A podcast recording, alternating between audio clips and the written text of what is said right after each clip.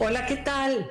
Hoy les quiero platicar esta semana de un concepto hermoso que tuve la oportunidad de conocer cuando fui a Japón hace muchos años y es un concepto que se llama wabi sabi. Si nosotros aplicáramos esa filosofía de esta corriente estética japonesa, en verdad que seríamos más felices. A platicar de qué se trata.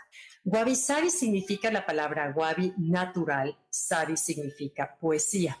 Entonces es el Wabi Sabi tiene tres principios básicos que son nada es perfecto, nada es completo y nada es permanente. Entonces tú imagínate entender la belleza de las cosas son wabi Por ejemplo, a nosotros los occidentales nos cuesta mucho trabajo comprender cómo un artesano, como lo hacen en Japón, en el momento que está haciendo una taza, a propósito hace el plato asimétrico, no lo hace perfecto, no lo hace redondito, exacto, porque ahí está la belleza, ahí se ve lo que es lo genuino, lo natural, lo hecho a mano, lo real.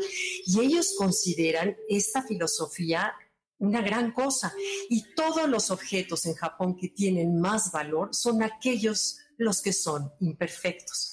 Y eso se aplica a todo, se aplica al arte, a la literatura, a la arquitectura, a los objetos, como te mencioné, a las ideas y, bueno, por supuesto, a las personas mismas. Entonces, bueno, también eh, esto se aplica en otras culturas, como es en el Islam. Ellos saben que al, al tejer sus tapetes o crear sus cerámicas o hacer sus obras de arte, siempre tienen que dejarle a propósito un defecto porque ellos sí dicen que solamente Dios es perfecto, que nosotros somos ah, imperfectos y hay que aceptar esa imperfección. ¿Te imaginas poder aceptar la belleza de un rostro arrugado como hemos visto de esas viejitas o señoras ya mayores que se aceptan como son?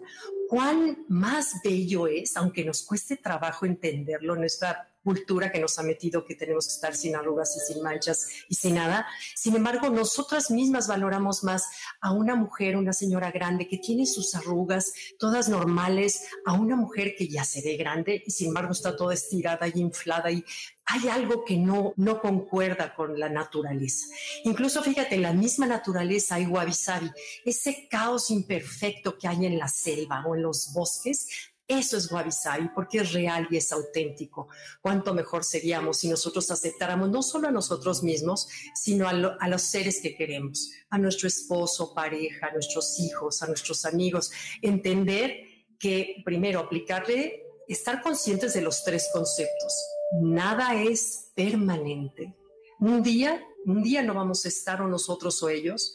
Nada está completo y nada es perfecto. Si aceptáramos a la gente como es y tratáramos de verle el lado wabi o sea, el lado perfecto de cómo son, en verdad que cambia como si te cambiaras de binoculares, de de pronto los binoculares que ves solamente el defecto y cómo tendría que ser para ser perfecto, a de pronto cambiarte unos binoculares que te digan así como es, Así está bien, así estás bien cuando te ves en el espejo, cuando ves tu cuerpo, que en lugar de agradecer que tenemos piernas, brazos, pulmones que respiran, un corazón hermoso que nos da vida, ah, no, lo primero que vemos es el defecto. Y así, al ver el defecto, dejamos ver la belleza y la perfección de lo que somos. Entonces, bueno, te invito a tener presente este concepto de wabi y esta, e, e, esta filosofía de esta corriente estética japonesa tan antigua como la ceremonia del té, que la apliquemos a nuestra vida, a nuestra vida con nosotros mismos